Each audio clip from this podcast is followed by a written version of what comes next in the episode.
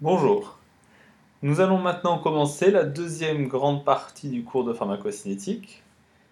Dans les heures précédentes, nous avons vu ce qu'était la pharmacocinétique, nous avons vu les grandes étapes, nous avons décrit les principaux paramètres.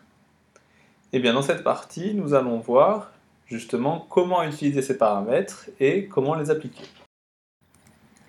Alors voici comment va se dérouler cette euh, suite de podcasts. Je vais vous présenter deux exercices dont vous aurez les corrigés à l'intérieur des podcasts. Puis, je vous donnerai l'énoncé de trois autres exercices qui, eux, seront corrigés en présentiel. Ces exercices seront donc une occasion d'appliquer les formules que l'on a vues dans le cours, de voir à quoi correspondent ces paramètres et quelles sont leurs applications possibles en pharmacocinétique, en pratique, mais aussi, à l'intérieur de ces exercices, je vais vous donner de nouvelles formules. Donc il est important de bien travailler ces exercices et leurs corrections.